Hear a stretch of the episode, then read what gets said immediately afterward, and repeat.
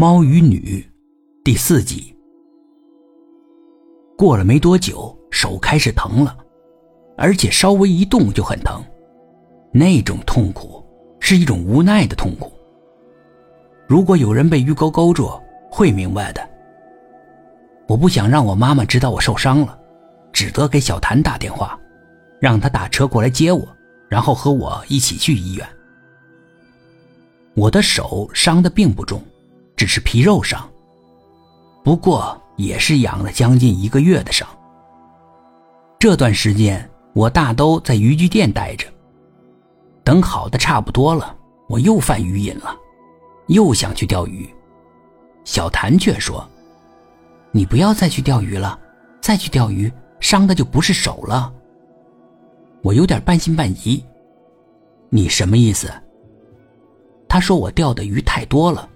鱼神把我告了，审判下来了，就是让我用眼睛抵罪。我问什么是用眼睛抵罪，他说就是用我的双眼去抵偿那些鱼的命。本来上次那鱼钩会勾瞎我的眼睛的，但是鱼神一时动了善念，只勾了我的手，警告我一次，还说，我勾起的那条鱼就是鱼神。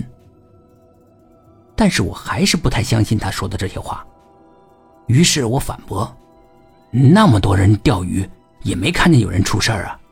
哎，我只是偶然的，呃，被勾住了手而已，没什么大惊小怪的。”他却说：“你钓鱼并不是为了生活，纯是为了消遣，这种无故杀生的报应，有的报在自己身上，有的是祖先替你抵消了。”有的报复在父母亲人身上，有的报在后辈儿孙身上，你千万不要再去钓鱼了。其实我的母亲是信佛的，她给我灌输了一些佛教的思想，但是我很抵触。今天小谭说的这些，我还是有点抵触。你信佛对不对？他说不信。你不信，那怎么信这些报应什么的？他说：“刚才他说的那些话都是猫告诉他的。他说他从小就能听懂猫说话，从小就经常跟猫交谈，把自己的父母吓坏了，以为他脑子有问题。他不想吓唬别人，所以长大后他没有跟任何人说起过自己能听懂猫语。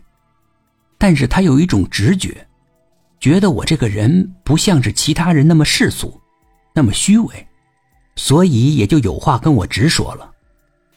我一指旁边那个黑猫，就是这只瘸猫告诉你的。你嘴巴干净点留点德好不好？我说他瘸，他能听懂？他说当然了，只要他想听就能听懂。他又说这只黑猫啊很厉害，不要小看它。我说他那么厉害，怎么被整成瘸子了呢？那黑猫猛地跳起来，在我眼前呼啦一抓，顿时是鲜血淋漓。小谭连忙去找药箱，帮我消毒止血、包扎。我当时居然在想，这猫的爪子真像是爆炸钩啊！我都很奇怪，自己怎么会想这个呢？